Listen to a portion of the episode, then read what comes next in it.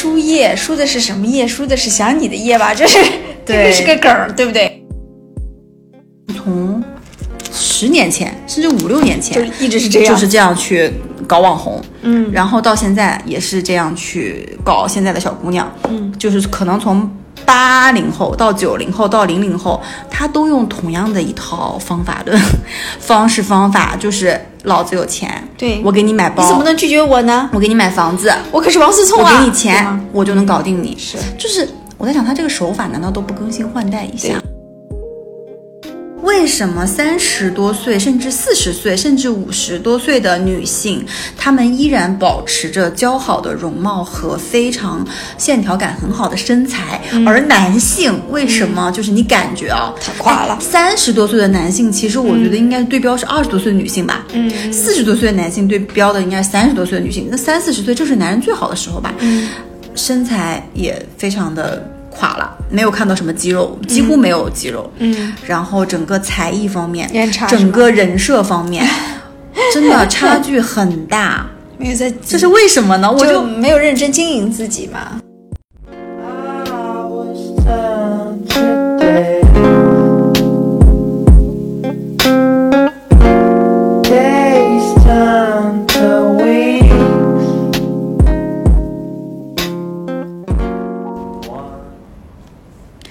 大家好，欢迎回到中年少女坦白局，我是主播大头我是主播肥脚，肥脚。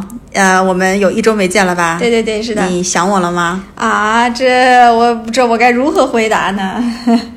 嗯，想了想了，嗯，是 想我的夜吗？什么想你的夜？你在说什么？你不知道最最近的一个大瓜就是王思聪撩那个那个那个孙怡宁，然后两个人的那个聊天记录这个事儿吗？那昨天说昨天报是我在输液，输的是什么液？输的是想你的液吧？这是这个是个梗儿，对不对？对，然后昨昨天哎，昨天大概下午的时候吧，就感觉好像大家可以传传出来了，就那个、那个女生应该是个网红，嗯对然后叫孙蛮好看嗯怡宁，对，然后二十二岁的小女孩儿，哇哦，长得特别有有点甜美，有点英气，哎，我就我好像觉得比她历任女朋友都漂亮，好像是他们都说这个孙怡宁的长相就是直男斩嘛，就是只能斩获直男的那种长相。哎，但她其实也有点就是女。直就直女展，就女生也会喜欢啊那种类型。她长得不是那种很很网红就是很网红，对，很娇柔造作那种的。嗯然后呢，昨天这个东西不就传开了嘛？就是王思聪跟那个孙怡宁的这个事儿。要不然那个肥脚帮我们回顾一下整个这个事件，就是可能现在我们的听众有的还不知道的，就可能我们跟他再普及一下 这个事儿。反正这事儿很有趣，。吃瓜我最喜欢了，吃瓜好久没有吃了。那我给大家先嗯、呃回顾一下整个的事件啊，如果你不知道的话，那其实就是王思聪呢追求了一个网红小姐姐，这个网红小姐叫孙怡宁，但其实网红小姐姐一直的人设都是一个拉拉人设，嗯，所以她就拒绝了王思聪。但是王思聪呢，哎呀，追求不成呢，因为他微信上一直在跟他撩嘛，然后又发现他谈谈恋爱了，他就非常气愤，他就威胁说要曝光他。然后呢，大概就是曝光这个女女生的意思是玩弄了自己的感情嘛，类似于这种。结果呢，这个女生也也也是非常彪悍的，也是得理不饶人。她说那，你曝光那不是我提前曝光，于是这个女生就炸了，就把她和这个王老板的一些呃各种事事无巨细的截图给截出来了。是其实是因为王思聪可能只是在微信里跟她说要爆她，结果没想到女生先一步把他爆了。就是这么一个事，然后大家纷纷我觉得王思聪可能也就逗逗他，骗骗他。你是在曝光这件事情上，对对有可能对就是嘴上爽一爽嘛。因为王思聪这个人好像嘴上一直都没有把门儿的，就对什么东西都敢评论来一句。但是好像以往跟他交往的那些什么网红什么的，好像他也没有说主动说要曝光人家、搞过人家，对不对对？对对，比较少。但他以前这次这个事情，你说是不是一个乌龙，还是一个什么事件？嗯首先啊，这个事情发生以后，就是作为我们吃瓜的群众这种网友，你觉得这件事情最好玩的点儿是啥？最好玩的点儿呢？它就是有很多可以吐槽的点，就是首先这个人是王思聪。然后他追求网红这件事情已经是全民皆知的，结果呢，他在追求的路上，结果居然还有不成功，不成功还居然还有被人狠狠的拒绝、被爆出来这件事情，就非常值得大家就是乐呵乐呵的。对，这个是一个，就是首先，哎，王思聪这么有钱的富二代还能被拒绝，还有网红拒绝他。对对，这个我觉得挺挺挺好笑的。但我觉得最好笑的是他们两个聊天记录，对对对，然后有网友扒了很多王思聪的语录，你有看到吗？看到了呀。就是呃，快快找出我们的微博热搜来看看好不我来找？找啊，给大家说一下他的这个就反正总体看下他的，语录。就是这个王老板他那个在微博上的各种语录，就是一一副舔狗的样子，对呃，非常的什么我想我想和你好好过日子啊！对，哦天哪，我嗯，我给你随便念几句啊，好来听听看。嗯，他说怎么啦？你不放心我？然后这个网红说不是不放心，是想有一个伴儿。然后他还说，嗯、就大概的意思说那个呃怎么思念一个人很痛苦，但是也很很美好什么什么的。嗯，他还说，我怎么我怎么就不是你的？这这个骂人的字我们就不要说了啊。我叉叉就不是你的真命天子了。嗯，然后什么？我这几天都没睡好，你知道吗？每天晚上都在想 你。天呐天呐，对，然后这个人说，然后这个那个孙一宁就回复，就是觉得他瞎扯嘛，他就说打雷的时候要小心，就是暗示他可能会被遭遭雷劈。然后王思聪就说，以前是喜欢的比较多，但现在只喜欢你。嗯对，就这个话，我觉得也非常，就是就是我觉得听听也觉得很好笑。呃 什么我就是在那个那个喜剧之王里不是出现我养你啊笨，哇天呐，这种话笨笨，我养你我会吐了我要呀，吐什么我想你啊，对就是非常就是很油腻。很油腻，很土味。对，但是呢，同时呢，所以你也有一些反油腻的语录啊，这个我们觉得也可以来给大家分享一下。哎，我我觉得孙一宁是代表，是不是代表年轻一代的这种小女孩儿？她们平时聊天是不是就这么怼人的？有可能，但是我觉得我们作为中年少女呢，我们可能不会就不会理他，可能是以这种冷漠的态度吧。然后，所以您，他还跟他有就是有来有去的，对对对，所以感觉好像两个人有设计的。是他的里面有这么些语录啊，说你好油，我命由我不由天，对这句话油你的油火，对、嗯这句话很火，嗯，压抑自己换来的平静很痛苦，感觉很有很有哲理啊。还有什么？如果你都需要别人心疼，我们可以灭绝了。一百五十斤还需要人心疼？当我看到一百五十斤的时候，我就那个画面感就出来了，就是很油腻、很肥的，就是王思聪的那个长相。对。哎我们俩这么说不会被 不会被王思聪打封杀是吧？吗？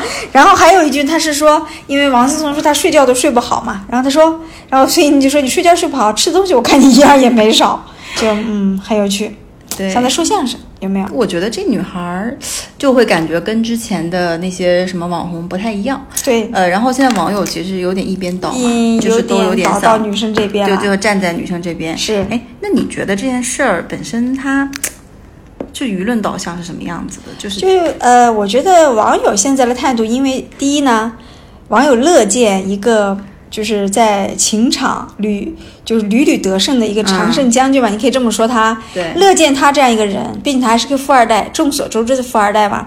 然后吃瘪的这一天，这是网友非常乐见的。对就人民群众很喜欢，很爽，很爽。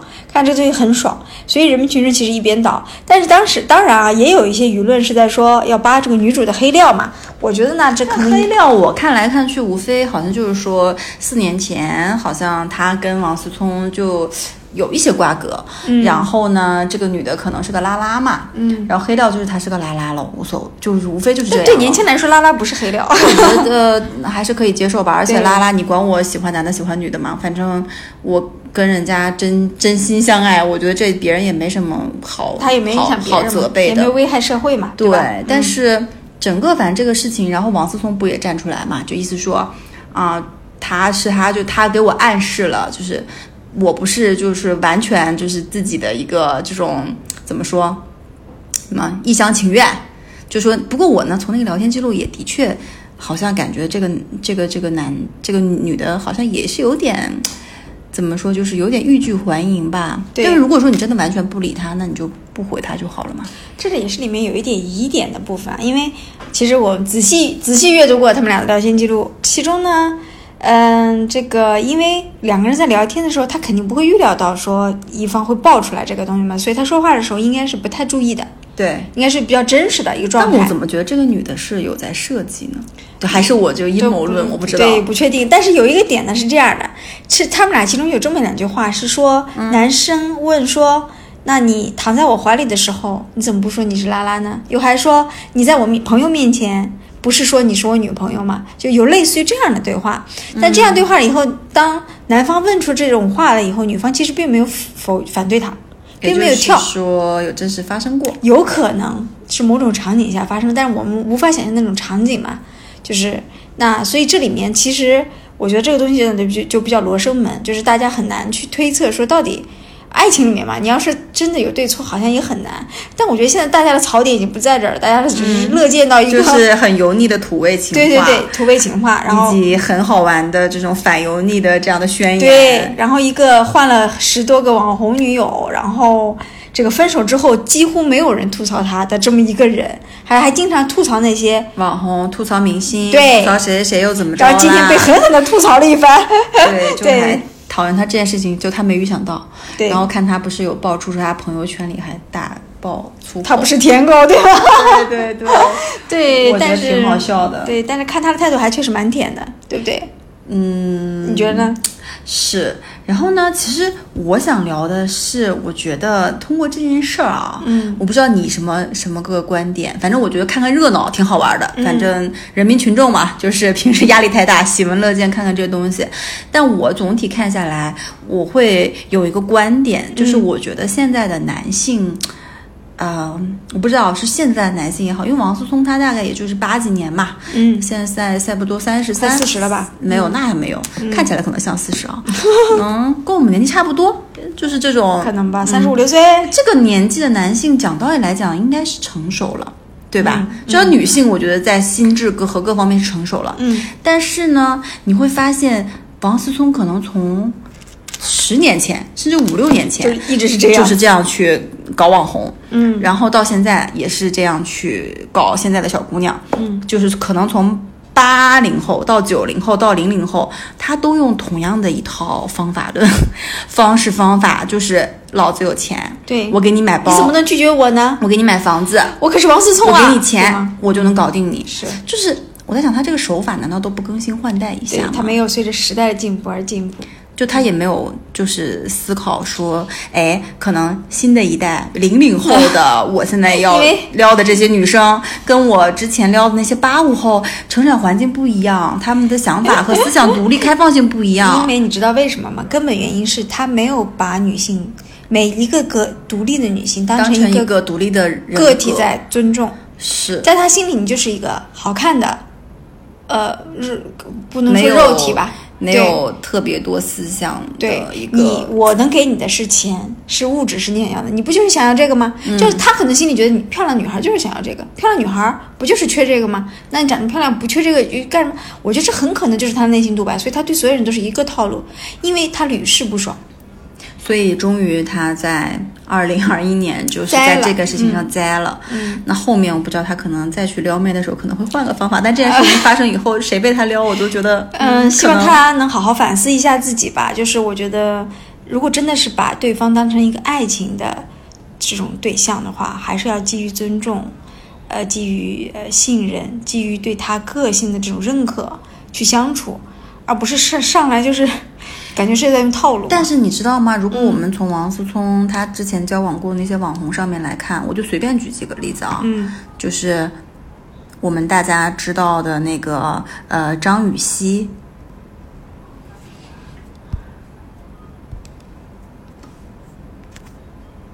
嗯，对，张雨绮，还有就是像呃就是那个那个雪梨，嗯，就那个淘宝主播，对对对对，啊、人家这个当时我觉得人家是。就当时的确是网红啊，跟他在一起的时候是个小女孩儿，嗯但是你看跟他分开之后，人家过得很精彩哎。然后一个个的都逐渐感觉找到了自己的一个新的一个领域或者新的一个赛道。比如那个张雨绮，不是还就是感觉好像跟王松在一块儿之后，大家认知她是个网红，长得挺好看的。然后分开以后，嗯，她也参演各种电视剧，不是还拍了跟周迅、霍建华演的那个《如懿传》嘛？嗯，然后雪梨就更不用说了，可能大家知道她的时候，她是一个这种网红，呃，然后大家知道她开了一个那种前夫人那个淘宝店嘛，对，然后后面的话，雪梨现在可不是了，人家是一个头部主播头部主播，首先这是人家第一个身份，第二个就是可能每年过亿的这种淘宝店铺，对对吧？人家有自己的一一个非常非常精彩的一个事业。那再其次的话，人家好像他是温州人嘛，嗯我看他还上什么温州企业家杂志和温州这种年度什么优秀女性代表，完全不一样。哇，那我就在想说，哎，怎么回事儿？就是为什么，就是女的，就是离开了男的，整个觉醒也好，还有更新换代也好，还有不断的自我去完善自我的一些能力结构，然后在自己的这个道路上越走越好。但男性感觉，我现在对王思聪，我觉得他除了就是愿意去跟这种网红去交往以外，他好像其他的，你好像说在他们万达集团或者生意上的这些商业上的呃东西，好像没有怎么就是对，因为他之前也有过自己的事业嘛，但是因为可能经营不太善，然后呃，这个企业就结束了，但后面就几乎没有他其他的新闻了，就基本上还是绯闻。对，所以我今天其实我觉得我们，嗯，为什么聊？反正王思聪就是大瓜啊，我们就吃一吃。但是我们核心其实我觉得是想聊一聊王思聪们，就是这些王思聪们这些男性，就是所谓男性到底是对于女性的认知也好，或者是他们是不是物化了女性？然后这部分男性他们到底就是我们可以可以讲讲我们周边的这些男性嘛，他们到底有没有成长？从 就是从年轻的到老的。嗯，然后整个还有就是说女女性，我我会觉得在当今社会，女性的成长速度要快于男性。我不知道你有没有同因为感？因为整个的这个从母系社会，因为只持续了很短一段时间，就到了一直就是父系社会嘛。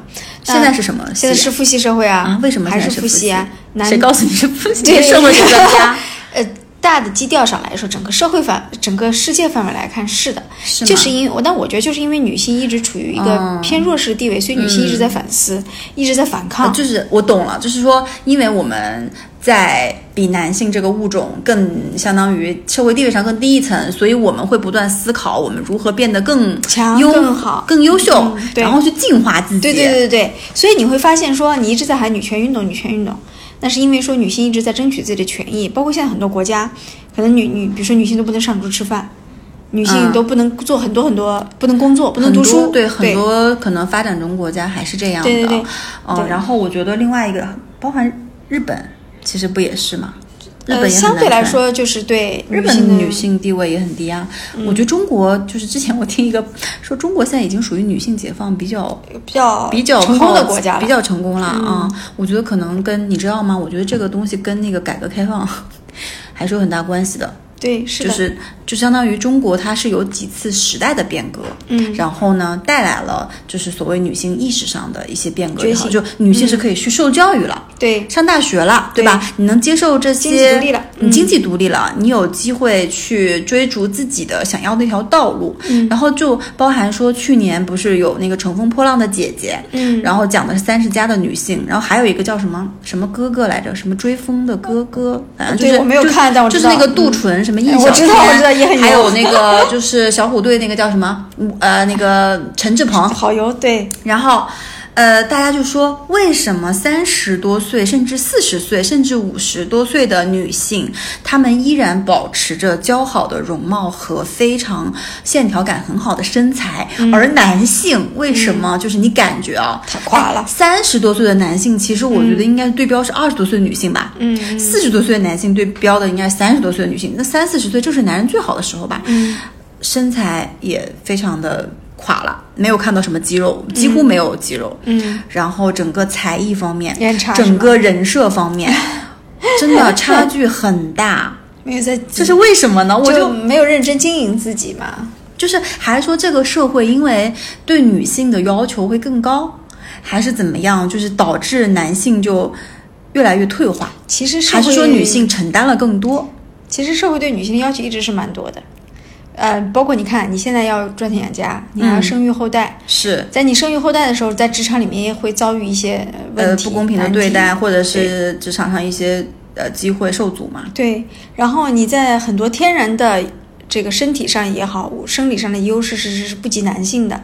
那其实嗯你是想要经济独立，想要更多的这种权利，你就不得不付出更多嘛。那这个东西，这确实是一个呃反正社会现象吧。嗯，那我们对，但男性呢，可能一直处于优势地位，所以当一直处于优势地位的人，他可能思考和成长的这些的动力会少一点啊。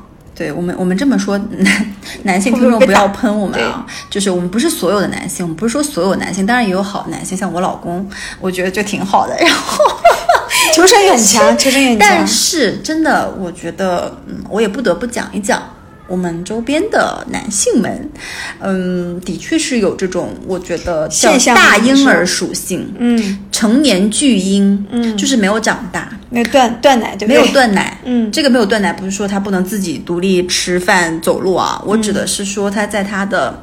呃，怎么说？生活和工和工作上的自理能力非常差，嗯就是嗯，反正我我先举个例子啊，比如说我有一位男同事，嗯。那这个男同事呢，首先他就是嗯、呃可能他老婆不工作嘛，啊，那他在家里面肯定是不需要干什么的，是。那肯定是小孩也好，什么家里这些呃责任都交给他老婆了，嗯或者是家里的老人。OK，、那小孩儿你家庭家庭这一趴你不管首先家庭这一趴就是非常复杂的一工作工种，对很复杂。你以为好像很简单，我、每天接接孩子就好了，其实并并不是。那生活上是这样啊，那工作上，工作上呢，嗯、也感觉说，哎，很多东西他也不会自己去看。然后比如说出差的时候，呃，我就举个案例，出差的时候，嗯，比如说要吃什么，要订个餐馆，要从哪儿打车到哪儿，要怎么走，嗯他也不会自己去看。哦哦，拜托，就是伸伸出一只双手，对，就是拜托，没有大众点评，没有美团，没有百度地图吗？嗯就不会自己 search 一下吗？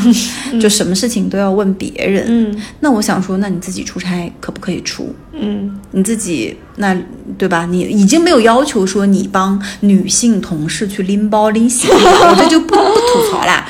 就现在职场上出差的时候，我觉得很少有男性主动帮女性去提东西，嗯，有没有？然后呢，已经不要求你这个了，但是你请你不要像一个成年巨婴一样，嗯。就是自己什么都不干。嗯，你的意思就是可能因为本身他在家里面就是被人照顾惯了嘛，对我我，但我觉得天生的是一种大男子主义的一个思想在作祟。嗯。就我觉得可能跟就是大男子主义这件事情放在以往，我们可能觉得说，呃，他非常大男子，他不尊重女性。但是放在现在，我真的觉得他就是一个没有生活自理能力的一个。成年的巨婴宝宝，王思聪何尝不是呢？那这个大男子主义，它就会体现在不只是我们说的哦，就是我觉得女性要听我的，女性要干所有，然后我是这个家的一家之主，我来做主。我觉得还包含是说你的各种精神层面的、意识层面的、能力层面的各种的东西的一个退化，嗯你觉得呢？嗯，对，或者说，其实我也有跟家里面家属讨论过这个问题，比如说，哎，有一天不工作或者怎么样，但我老公的态度一直是说，嗯、你还是要有自己的生活，请你还是去好好工作，不要因为工作里产生的问题就逃避，好不好？对，这个时候反而是变成，对我觉得我老公在这方面有所成长，还是有一些啊，成长，你觉得他成长在哪里啊？就是。那他原来是什么样子的？但但但但他原来他也没有说过让我不工作这种话，但是确实，呃，他是站在说希望我可能不知道更努力，而不是逃避问题的角度，来这样劝服我。但你会接受这种吗？我我我可以接受啊，那你觉得。你老公是巨婴吗？我老公在生活上我觉得还好，家务劳动确实不太会做，嗯，但是我我老公带小孩带的比较多，或者说，如果今天你老公是一个这种成年巨婴，你能接受吗我？可然后，能嗯，我可能那如果你有点难受不幸，摊上了，你怎么办？改变他。如果说让你不幸摊上了王思聪呢，那我只只能改变他，就是前提还是因为就我认，我觉得我和这个人之间还是有感情的嘛。有爱情在吗？所以我觉得感情也支撑不了一个巨婴哎。那那就是你知道吗？我同事的老公就是个巨婴，你知道她老公巨婴到什么程度吗？当然，她老公也是在一个非常好的一个大厂工作，当然赚的也很多。但我这个同事赚的也不低，嗯，因为两个人都是在大厂。然后她老公呢是一个，首先他他们两个异地嘛，相当于我同事在这边照顾他的小孩儿，照顾他的父母，嗯，然后她老公一个人在那个城市工作打拼嘛。但其实两个人都赚钱，嗯且指不定谁赚的多，嗯，这是第一条。第二条呢，就是她老公平时，比如说在一个城市里，从一个城市的一个地方周转到另外一个城市，他要打滴滴专车，需要我同事帮帮他打。打哦，然后，如果他的宿舍或他住租的那个房子打不开锁了，嗯需要叫一个开锁的工人，嗯那我同事要帮他叫，这个很多次了啊。嗯然后再加上说，如果说呃今天他要去出席一个正式的场合，买相关的一些东西，嗯。或者他出去要出差，旅游呃出差那个行李箱里面需要装什么什么东西，嗯，他也不会自己去天哪，这置。有点过分，我觉得这个有点过分。但是是这就是，但是、但是就这个嘛，萝卜白菜各有所爱嘛。但是我同事就，嗯，他虽然嘴上吐槽跟我们吐槽这，但是我觉得他还是就是但他在帮他去事无巨细呃巨细的安排做这些事情。但你我觉得这是这是两个人但我并不觉得这是爱情。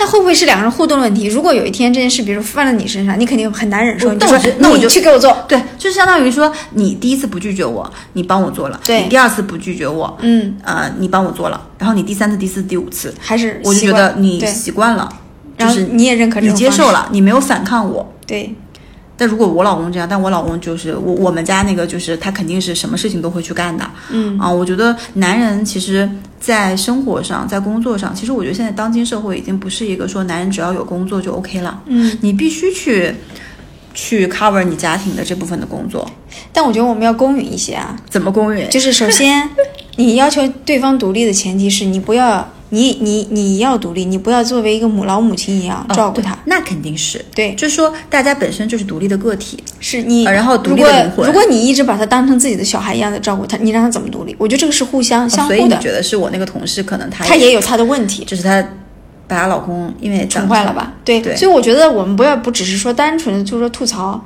一一方的性别，但我觉得整个社会的制度是社会的制度啊，但在某些个案里面，我还是说也也要去看看是不是大家都各有各的责任和问题。比如说在可能在王思聪这个 case 里，说回这个 case，那我也并不觉得女方就是完全毫无责任或者什么的，只是说大众喜闻乐见的是去吐去吐槽那个大家想吐槽那个人而已嘛。但这里面其实大家都有各自的一些问题 啊、对我我大概理解。对，然后我们刚才讲到这种成年男性的巨婴，成年巨婴，嗯，然后我们讲到职场，就职场里你不觉得，嗯，就职场里其实分为男性和女性，其实就这两种性别的人嘛。对是，但职场里的男性对于女性的一个认知，我觉得当今也还是非常浅薄的。比如呢？比如，我觉得男性会认为，嗯哎，女性可能获得好的职位，谋求了好的发展，嗯，呃，跟她的长相有关，有关。嗯，但如果这个人长得丑，哎，你有就是有实力啊！你这个人长得丑，你工作好，你升职快，你就是哎，这个人是有实力的啊！这个谁谁谁，王小姐很棒。嗯，但凡你长得好看一点，我都不说好看，我说但凡好看一点，就稍微鼻子眼睛长得正常一点，可能在呃就是男性的观点里，他就觉得说哦。就长得漂亮长得漂亮，嗯，怎么怎么着？嗯因为就像你刚才说的，毕竟我们现在还是一个男权主义的一个社会结构。嗯那其实，在职场里面，在教，在各种学校里面，在什么教育里面，都还是以男性为主的一个主导的一个地位嘛。嗯所以男性就会认为，哦，我男性撬动男，我我男性赢得尊重，赢得职位上的发展，好的薪水是靠我自己的努力，因为我我的上面是男性，我不需要用什么呃样貌或者手段去管理，但是女性就不是。嗯我不知道，就你有没有遇到这种情况啊？嗯，是啊，我，嗯，我觉得，嗯，我遇到的相对比较少，就是没有这么个这么明显，我感觉没有这么明显。但是我身边就会有很多女孩被打上这种标签，嗯然后就是不，就是你懂吗？就是这个女孩她真的是，就是我我我必须要说的一点上，有一些女孩真的是。长得真的又好看，能力也有，也真的没有用什么手段。嗯，但是确实就舆论可能不但是舆论上可能已经在她身后编了一百个故事等着她了。对这个在哪个时代似乎都一样。就是，然后那你说对这个女孩公平吗？不，所以呃，但我觉得作为女孩自己，她第一，嗯，她怎么了？就不要去在乎别人呀，，对，对她没有在乎。但说嗯前提说是这个女孩不在乎，但点是说那。这个女孩她同样，她靠她每天可能加班，加班到嗯十一二点，或者我呃自己在这个领域的就是研究，然后我获得了一些什么，但最后就在职场上被说成是这个样子，因为别人就会不认可你的努力，除非这个人我是，除非这个女孩说我不 care，我不在乎外界对我的想法，那我觉得是 OK 的。但是，一旦说她稍微就是心思敏感一点、脆弱一点，我会觉得就是可能很难过。这种万千种声音会可能直接就是导致这个人的一些就严重一点啊，可能是性格上未来的一些问题什么的。嗯所以我觉得这个东西是要拿出来说一说的。对，是会有的，对，